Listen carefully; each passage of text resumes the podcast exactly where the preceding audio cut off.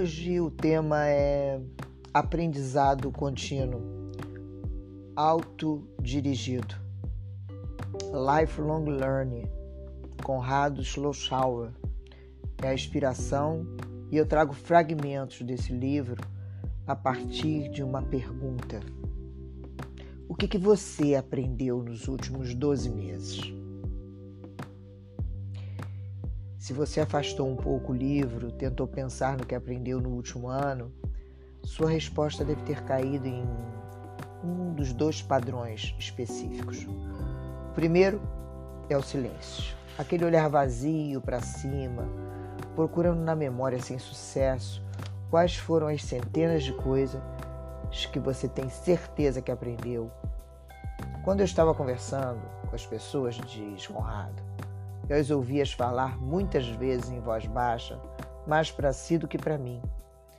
Nossa, eu aprendi tanta coisa esse ano que eu não sei dizer o que. Há também um segundo padrão. Um fluxo incontrolável veio à sua cabeça. E alguns começam a de pronto a falar uma série desconexa de experiências ternas e habilidades que julgavam ter aprendido nos últimos 12 meses. Continuando no livro de Conrado, Lifelong Learns. Um relatório recente da Fórum Econômico Mundial apresentou o aprendizado autodirigido como um dos temas mais importantes para todos nós nos prepararmos para 2025. Para a entidade, essa habilidade é composta por duas outras. Uma é o aprendizado ativo, definido como a capacidade de compreender as implicações de novas informações para a resolução de problemas e tomadas de decisões atuais e futuras. Outras são as estratégias de aprendizagem, que se refere à capacidade de selecionar e usar métodos de treinamento barra instrução e procedimentos apropriados para essa situação ao aprendermos ou ensinarmos coisas novas. Saber o que precisa aprender, ser capaz de estruturar caminhos e corrigi-los quando se fizer necessário.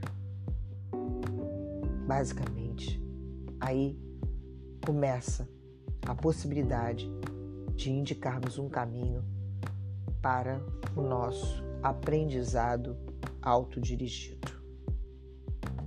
Outros estudos demonstram que o nosso cérebro por meio da dopamina, um neurotransmissor, gera, gera aquela sensação de euforia quando estamos aprendendo alguma coisa nova ou quando finalmente entendemos um ponto específico do aprendizado autodirigido que buscamos com consciência.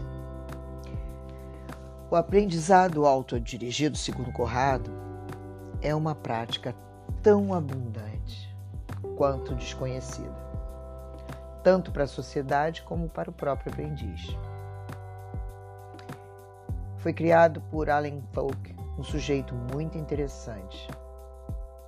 Por ser introvertido, quem não conhecia-o não imaginava o seu perfil de pesquisador, criativo e um ventureiro apaixonado. Ao longo da sua graduação na Universidade de Toronto, no início dos anos 60, demonstrou interesse por assuntos completamente diversos entre si. Ele tinha curiosidade por psicologia, sociologia, filosofia, questões globais, jornalismo, educação de jovens e adultos, bem como futebol, patinação, dança, caminhada na selva e futuros alternativos. Por um lado, essa versatilidade intelectual mostra uma pessoa conectada com a busca constante pelo saber. Ele fez parte de um primeiro grupo de pensadores que se interessou de maneira prática a entender como as pessoas aprendem ao longo da vida. O ponto de partida foi o contato com seu professor Cyril O'Jules, que em 1961 publicou um livro chamado A Mente Questionadora um estudo dos adultos que continuaram a aprender. Fogg queria responder a algumas perguntas específicas como Esforços deliberados de aprendizagem são comuns? Por que e o que as pessoas aprendem? Quanto tempo as pessoas investem aprendendo? Sua aprendizagem é autoplanejada ou elas frequentam aulas e grupos? Podemos proporcionar melhor ajuda para aprendizes individuais? Esses estudos constataram que a aprendizagem autodirigida estava muito mais difundida do que se imaginava. Ele descobriu que quase todos os adultos investem tempo em projetos de aprendizagem e muitas vezes nem percebem que estão fazendo isso. Os dados mostraram também que utilizamos o ambiente informal como o mais importante espaço de aprendizagem. Essa pesquisa é um marco por ter sido amplamente divulgada e reconhecida. O protocolo já foi aplicado mais de 90 vezes em todo o mundo. Todas as pesquisas apresentaram resultados que reforçaram a descoberta inicial em relação ao perfil dos aprendizes adultos. De uma maneira geral, somos autodirigidos e aprendemos num ambiente informal.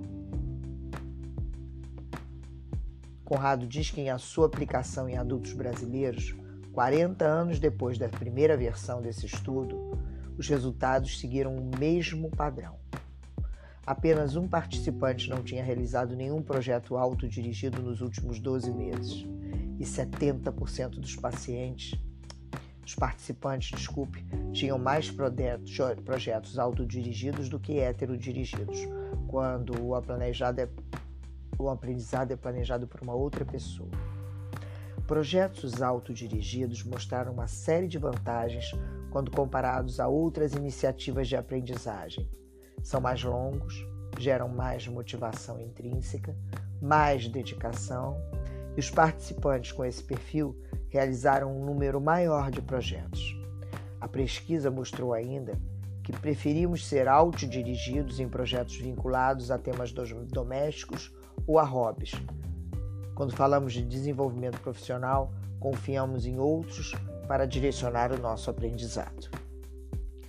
Agora, mesmo que você tenha dúvida, é enorme a probabilidade de que a melhor forma de aprender seja exercendo a sua autodireção.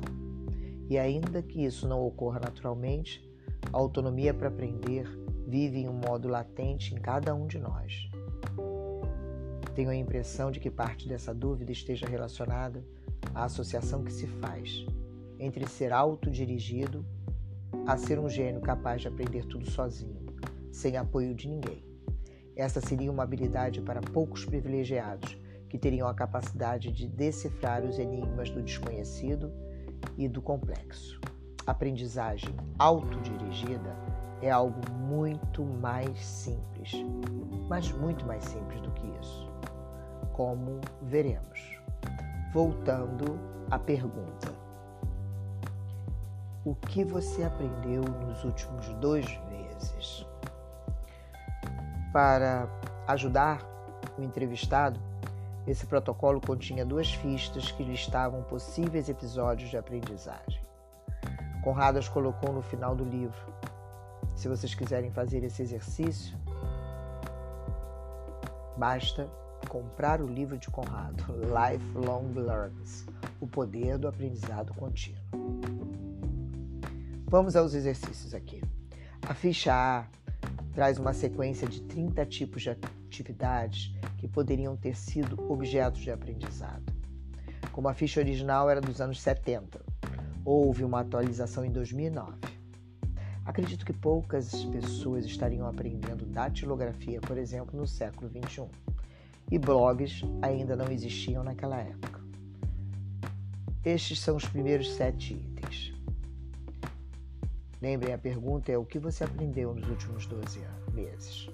Um esporte, um jogo, natação, dança, bridge, atualidades, questões públicas, políticas, pais, biografias, globalização, costurar, cozinhar, atividades domésticas, entretenimentos, dirigir um carro, uma moto, um caminhão, reparos domésticos, marcenaria, fazer reformas, decoração, scrapbooking, um hobby, trabalho manual, colecionar alguma coisa, fotografias, vídeo. Já na ficha B, traz diversas perguntas estruturadas para ajudar a memória do participante. Alguns exemplos. Você se lembra de algum esforço de aprendizagem relacionado à sua casa ou sua família? Algo relacionado a seus hobbies ou atividades recreativas?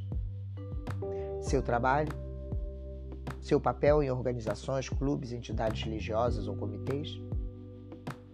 Algo relacionado às aulas, artigos ou pesquisas que você realizou fora do seu trabalho? Para ajudar as respostas, as listas, estas listas têm duas funções. Em primeiro lugar, auxiliam a nossa memória a trazer situações de aprendizagem que podem ter sido importantes no momento, mas não o suficiente para vir à mente quando a pergunta é feita. Há outro papel menos óbvio e mais relevante. Elas oferecem um reconhecimento formal às atividades genéricas ou informais, que em primeira análise não mereceriam estar numa lista de aprendizado dos seus últimos dois meses, 12 meses. Quando pensamos no que aprendemos, muitas vezes ficamos em dúvida se pequenas melhorias podem ser consideradas aprendizado. Algumas atividades têm mais cara de solução de problemas. Até porque não tem ninguém para fazer uma prova e nos conceder um certificado. Será que aprender a fazer massa fresca de espinafre ou ter melhorado a capacidade de negociar só pela experiência. É digno de estar na lista?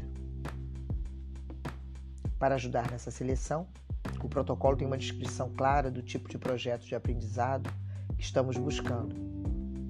Uma série de episódios deliberados com a intenção de desenvolver habilidades ou gerar conhecimento claramente definido que possamos ser reutilizados no futuro.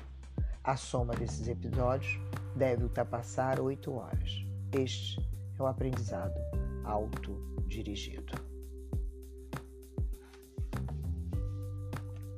O aprendizado autodirigido, então, não esqueçam que sempre foi uma prática tão abundante quanto desconhecida. Mas, na verdade, o que é aprendizagem autodirigida? é um dos assuntos mais pesquisados na área de educação nos últimos 50 anos. E o que é isso? Como tantos outros conceitos, não existe só uma definição aceita por todos na área.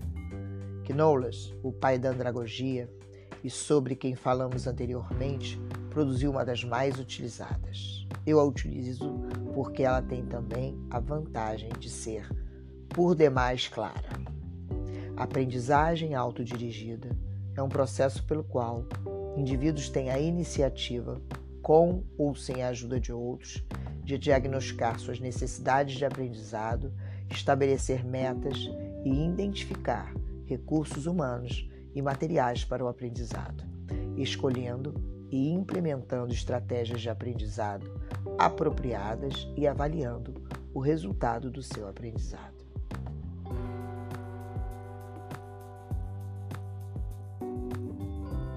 Vamos analisar parte por parte dessa frase que define a aprendizagem autodirigida.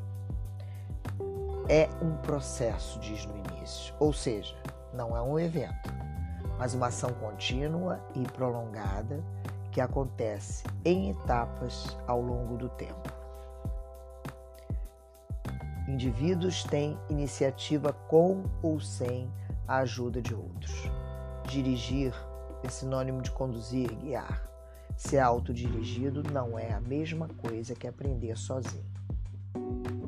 A presença ou não de outras pessoas no projeto, inclusive professores, é uma escolha de cada um a partir da necessidade percebida. Diagnosticar as suas necessidades de aprendizados. Essa é a primeira etapa do processo. Você identifica o que você quer aprender. Estabelecer metas. O segundo ponto é saber onde queremos chegar, em quanto tempo, com que proficiência. identificar os recursos humanos e materiais para o aprendizado. A partir daí, conhecer que será necessário para a realização do seu projeto. Escolhendo e implementando estratégias de aprendizado apropriadas. Aqui estão presentes dois aspectos muito interessantes. Um deles é a ênfase na escolha de estratégias apropriadas. Isso requer um momento de planejamento anterior à segunda etapa, a implementação propriamente dita. Avaliando então o resultado do seu aprendizado. Finalmente há um convite. Utilizarmos a nossa metacognição para avaliar a efetividade do processo que vivemos. Quando aprendemos de maneira autodirigida, mais do que a intenção, desenvolvemos a confiança na nossa capacidade de conduzir o processo com autonomia.